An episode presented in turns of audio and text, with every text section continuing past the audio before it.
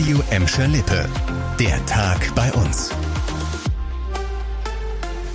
Mit Leon Pollock, hallo zusammen. Neue Woche, neuer Warnstreik.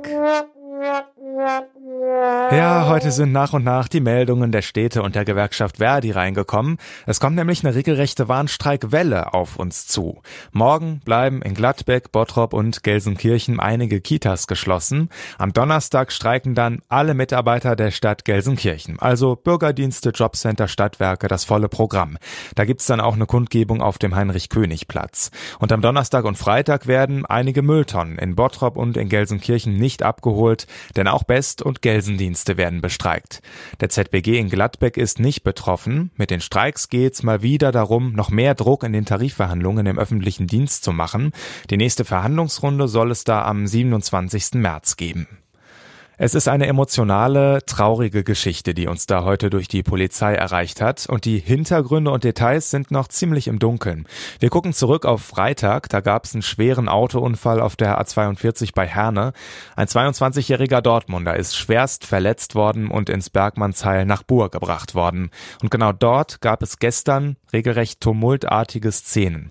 Bis zu 100 Angehörige des Mannes kamen vors Bergmannsheil, um zu trauern, aber auch um mit den behandelnden Ärzten zu sprechen.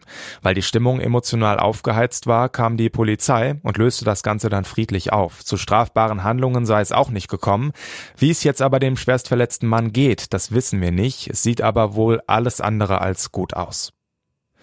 Schnelles Internet, das ist erstmal eine gute Sache und da können sich viele von euch freuen. In Kirchhellen, Grafenwald und Feldhausen zum Beispiel, da bekommen tausend Haushalte bald schnelles Glasfaser-Internet. Die Stadt und der Anbieter Münnet haben jetzt angekündigt, dass die Häuser bis Ende des Jahres ans Netz angeschlossen werden sollen. Als Voraussetzung mussten 40 Prozent der Haushalte schon vorher zustimmen. Diese Quote, die war sogar noch mal leicht übertroffen worden.